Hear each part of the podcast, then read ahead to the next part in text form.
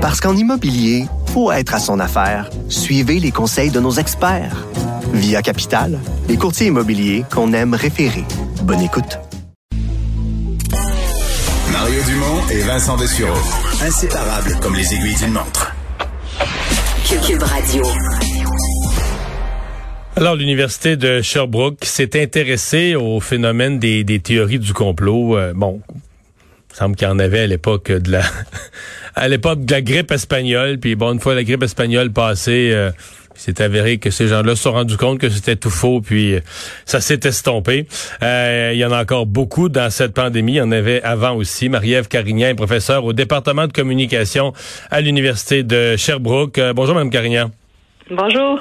Bon, et quand on voit votre étude, qu'on la compare, qu'on compare avec d'autres pays, on se rend compte qu'au Canada, finalement, on n'est pas tellement, pas, pas, pas si prisonnier des théories du complot. On voit que dans notre étude, dont les résultats ont été collectés en début juin, il faut quand même le préciser, la situation a quand même peut-être un petit peu évolué depuis. On va avoir une deuxième vague de sondage bientôt, mais on voit quand même que les thèses conspirationnistes sont bien présentes au Canada. les gens qui présentaient des accords importants aux énoncés conspirationnistes qu'on leur a soumis sont environ dans le nombre de 18% des répondants. Donc, une personne sur quatre ou cinq croit à ces thèses-là au Canada. C'est quand même beaucoup, mais c'est beaucoup moins que dans d'autres pays. Alors, comme on dit, quand on se compare, on se console. La situation est plus inquiétante ailleurs dans le monde, tout à fait. Mm Ouais, aux États-Unis, entre autres, là. Aux États-Unis, en Angleterre, aux Philippines, par exemple, c'est les pays où euh, le, pourcentage est beaucoup plus élevé. Ouais. Euh, Qu'est-ce qu'on appelle la théorie du complot? Parce qu'évidemment, euh, quand je regarde, par exemple, nos, manifestants anti-masques, on va pouvoir en trouver à travers ça des gens qui ont un propos raisonnable, c'est-à-dire qu'ils sont contre le confinement, ils trouvent qu'on allait trop loin. Ils vont dire, par exemple, que la Suède s'y est mieux pris, qu'ici on va trop loin. Pour ceux qui ont raison sur le plan des faits, mais ce sont des choses qui sont débattables. Puis à l'autre mm-hmm. bout du spectre, vous avez des gens qui ont plus aucune forme de contact avec la réalité, là, qui vivent, en fait, qui font peur. Tu sais plus trop euh, euh, qu'est-ce qu'ils pourraient poser comme geste, euh, mais ils sont totalement désinformés, déconnectés, croient des complots. où est-ce que vous tracez la ligne pour dire que des gens là, commencent à adhérer aux théories du complot? Là? Hein, vous avez raison, c'est important de faire la nuance. Pas tous les gens qui participent au mouvement anti-masque ou à des manifestations qui sont des adeptes des théories du complot, vraiment pas. Il y a, différentes réalités là-dedans, puis des degrés aussi d'adhésion. Mais quand on parle de théorie du complot, on pense vraiment à des gens qui croient qu'il y a un système organisé euh, de conspiration qui est caché. Derrière la pandémie. Euh, Exactement, puis qu'il y a des grandes autorités ou des grandes puissances derrière cette pandémie-là euh, sont en train de, de, nous cacher la vérité parce qu'ils ont des intérêts cachés, souvent économiques et politiques derrière ça, et donc tout ça relève d'un grand complot qui implique vraiment beaucoup d'acteurs. Là, c'est ça la théorie du complot. Mais des gens croyaient ça à toute époque. Là. Des gens croyaient ça à propos du, du 11 septembre, euh, des, des, des, attentats du 11 septembre. Des gens ont cru ça. Dès qu'un événement prend beaucoup de place dans les médias, beaucoup de place dans l'actualité, on dirait qu'il y a une partie de la population que c'est comme trop fort. C'est comme trop fort pour eux, trop fort pour leur esprit, un peu épeurant.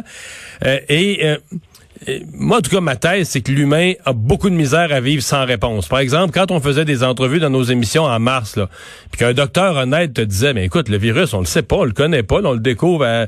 Ça, il y a des gens qui s'insécurisent de dire comment ça se fait qu'on n'a pas toutes les réponses. Donc, quand on n'a pas toutes les réponses, parce que les gens intelligents et documentés attendent, attendent de faire les études, puis attendent de voir comment le virus va évoluer avant de donner une réponse avec certitude, il faut, il faut l'obtenir la, certitude.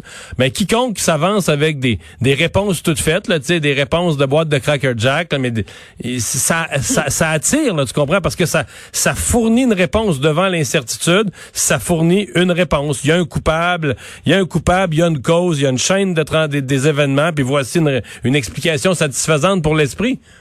Mais tout à fait, vous avez raison, c'est exactement ça. D'abord, ce qu'on a vu, c'est que c'est pas des thèses nouvelles. Les thèses de complotistes, il y en a toujours eu, il va toujours en avoir. Euh, mais les, les réseaux sociaux sont un facteur qui permet là, de partager ces thèses-là beaucoup plus facilement, plus rapidement. Euh, la différence, c'est pas tant dans l'apparition de ces thèses-là qui existaient déjà avant. On voit d'ailleurs beaucoup d'affirmations que les gens croient sur l'implication de l'industrie pharmaceutique, par exemple, ou la création du virus en laboratoire, qui étaient déjà là pour parler, euh, par exemple, du sida ou de l'Ebola au sein des mouvements conspirationnistes. C'est pas nouveau, mais cette vitesse d'adhésion-là, surtout dans, pendant la COVID, des gens étaient confinés chez eux, hyper présents sur les médias sociaux, donc il y avait beaucoup de temps pour se promener. Ouais, trop de euh, temps, trop de temps pour lire trop de choses. Là.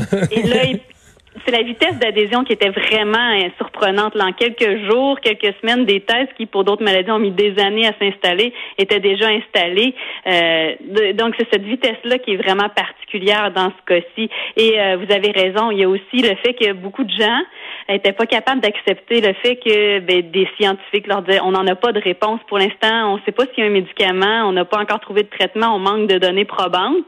Et euh, malheureusement, une grande partie de la population comprend pas comment la science fonctionne. Ils savent pas c'est quoi exactement des données probantes, pourquoi c'est long aller chercher des données. Alors parfois c'est plus rassurant, même si ça semble étrange, de se faire dire, mais non, regardez, on a la réponse, c'est un complot, que de se faire dire on le sait pas. Ouais. Euh, c'est drôle parce que les, Philippines, le pays, j'allais passer par Trump dans mon raisonnement, mais les Philippines, le pays où les thèses de complot sont presque à 50% de la population, ils ont un des leaders, les dirigeants les plus clownesques de la Terre. Là. J'ai pas étudié la situation dans chaque pays, mais c'est certain qu'il y, a plusieurs facteurs qui facilitent l'adhésion à ces thèses-là. Puis, entre autres, ben, la confiance envers le gouvernement est un facteur important. Euh, on voit dans certains pays où l'adhésion aux thèses complotistes est le plus élevée, une grande méfiance envers le gouvernement, par exemple. Mm ouais. Euh, est-ce que, euh, comment dire, est-ce que vous avez regardé le phénomène? Parce que comment il y a des gens qui vont vont être tentés par ces thèses là mais il écoute encore l'information. quand je dis l'information, il n'est pas juste c'est euh, pas juste mes émissions puis mon poste qui est bon. Là. dire quelqu'un qui s'informe dans mon esprit là, il peut regarder plusieurs postes, plusieurs journaux, de la radio, changer de poste, euh, aller voir ce qui se dit aux États-Unis, aller voir ce qui se dit en France. Tu s'informer pour moi c'est quelque chose de large puis tu te fies pas à une seule source puis mais ce que je me rends compte c'est qu'il y a même des gens qui n'ont plus accès jamais jamais jamais jamais dans leur vie à aucune information. Ils sont sur des thèses complotistes fournies par des gens qui sont des bouffons qui travaillent à partir mettons d'un sous-sol aux États-Unis puis qui inventent des histoires et tout ça. Mais ça devient leur seule source d'information. Et ça, ça, tu dis, OK, donc eux ont plus aucune forme de connexion avec le, avec le réel. De toute façon, ils y croient pas, là, tu Mais euh, comment, euh, comment ta pensée se développe quand tu sais plus du tout ce qui se passe et que tu te fais entièrement alimenter par des fausses nouvelles? Mais c'est un problème parce qu'on le voit, le, le, fait de consommer les médias traditionnels, donc peu importe le radio, télé, journaux, euh, d'aller aussi consulter les sources officielles des autorités, donc ceux qui vont sur euh, les sites web ou les, les pages là, des autorités comme l'OMS, Santé publique, sont ceux qui justement ont cet esprit critique qui semble plus développé là, puis adhèrent moins aux thèses conspirationnistes. Donc c'est un facteur important. Et les gens qui commencent à croire à ça, mais ils vont délaisser tranquillement ces médias-là parce qu'ils vont dire, ben, on nous dit pas la vérité. Et là, quand on tombe dans l'agrenage, c'est facile de chercher des liens pour aller approuver euh, quelque chose qu'on croit déjà. Donc, tous les éléments. non, parce que, parce que c'est quand même assez fort, les thèses conspirationnistes. C'est qu'on dit une absurdité, quelque chose qui a jamais existé ou qui a aucun fondement. Puis après ça, on dit, tu vas voir, ils en parleront pas à TVA parce qu'il t'a le cas. Puis là, t'écoutes TVA, puis effectivement, il en parle pas. Fait quand un font deux. et, et, pendant ce temps-là, pendant qu'on va déplorer que les vrais les médias d'information en parlent pas parce qu'ils cachent la vérité, ben, on va aller faire des liens euh, qu'on va appeler des billets de confirmation entre différents éléments qui ont parfois rien à voir ensemble puis qui sont mis hors contexte, pas nécessairement faux au départ, mais qui viennent faire une interprétation là, qui est tout à fait brouillée de la réalité. Et là, quand on embarque là-dedans, ben, ça finit plus parce que les gens croient qu'ils ont trouvé la vérité. Alors, c'est très dur d'aller déconstruire ça. Et ils vont avoir tendance à s'isoler parce qu'ils veulent parler juste à ceux qui y croient, là. Mais en fait, c'est très, très dur d'aller euh, déconstruire ça parce que je prends le cas extrême là, que j'ai vu, mais il y en a quand même plusieurs dans le dernier mois, mais euh, les journalistes qui allaient dans cette manifestation, il y avait eu beaucoup plus de monde que prévu à Berlin. Et là, tu avais toutes sortes mm-hmm. de gens. Il qui étaient contre le masque. Mais là, Monet en avait, qui était dans un mouvement où il, ne croyait pas à Angela Merkel. Il disait qu'elle n'existait pas qu'elle était une invention, puis tout ça, pour manipuler le monde. Puis là, tu te dis, OK, mais lui, là, tu fais quoi pour le convaincre? Qu'est-ce qui te reste à dire je veux dire, pour, pour, pour l'éduquer, pour le convaincre. Je veux dire, moi, la, la, la, le plus proche que j'aurais à le convaincre, ce serait de dire, ben moi, je crois pas que tu existes, toi non plus. Là. tu le mets à son propre temps. Non, mais c'est parce que c'est il y, a, plus de il y a plus de débat possible, de discussion possible. Tu peux pas y arriver avec euh, une pièce, un journal, un tableau, des chiffres, des données, puis dire, oh, attention, là, attention à l'interprétation des données. Tu sais, comme dans une discussion normale, tu peux convaincre quelqu'un avec des, des, des, éléments. Mais quand quelqu'un dit, moi, je crois plus à Angela Merkel, quand, euh, je crois pas qu'elle dirige l'Allemagne. Bon. Qu'est-ce qu'il reste à dire? Ouais, j'ai entendu ça pour d'autres politiciens ailleurs. Hein. C'est pas, il est pas, il est pas. Ah oui, l'idée qu'un politicien n'existe pas là. mais euh, mais non, il vient un niveau d'adhésion où euh, c'est pas ces personnes-là qu'il faut cibler en premier. Les personnes qu'il faut cibler puis qu'on peut faire changer d'idée, c'est ceux qui commencent à douter, ceux qui disent ah peut-être que ça se peut finalement un lien, je sais pas moi entre la 5G puis le Covid. Et là on leur dit ah maintenant regardez, là, il manque de données probantes pour affirmer ça, telle telle information contredit. Donc des personnes qui doutent, mais qui sont pas à fond dans les théories, c'est celles qu'on peut rejoindre le plus facilement. Ceux hmm. qui euh, adhèrent à fond, mais un, ça donne rien de les ridiculiser, il faut les écouter parce que sinon ils vont se braquer et fermer tout canal de communication.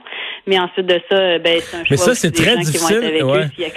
mais c'est quand même très difficile de pas les ridiculiser parce que tu sais, parce que c'est ridicule. Tu sais, vous avez raison. Je sais que vous avez raison. Je, je m'ostine pas avec vous. Mais tu sais, euh, quand quelqu'un te sort quelque chose, parce que des fois, donné, quelqu'un te sort quelque chose, ça tient sur cinq phrases, puis chaque phrase, chaque mot est faux. C'est tout faux, tout, tout, tout, tout est faux. Là. Tu dis, OK, comment est-ce qu'il a pu se faire mettre des patentes de même dans la tête? Puis c'est sûr que la tentation, c'est de partir à rire. Ah, je le comprends tout à fait. J'en reçois moi aussi de, de toutes sortes. Euh, évidemment, quand on travaille sur ces sujets-là, on reçoit toutes sortes de messages, vous pouvez vous en douter. Mais euh, c'est important d'écouter, même si c'est difficile. Puis, il y a plein de facteurs qui expliquent tout ça. Non seulement les gens qui commencent à adhérer à ça vont passer tellement de temps sur les réseaux sociaux puis chercher des preuves et, ah, se regrouper. Puis en plus, ben, les algorithmes en ce moment favorisent ça aussi euh, sur ces réseaux-là. Donc, c'est vraiment toutes sortes de facteurs qui vont faciliter cette adhésion-là. Eh bien, Marie-Ève Carignan, merci beaucoup d'avoir été là. Mais merci de l'invitation. Au revoir. On s'arrête pour la pause.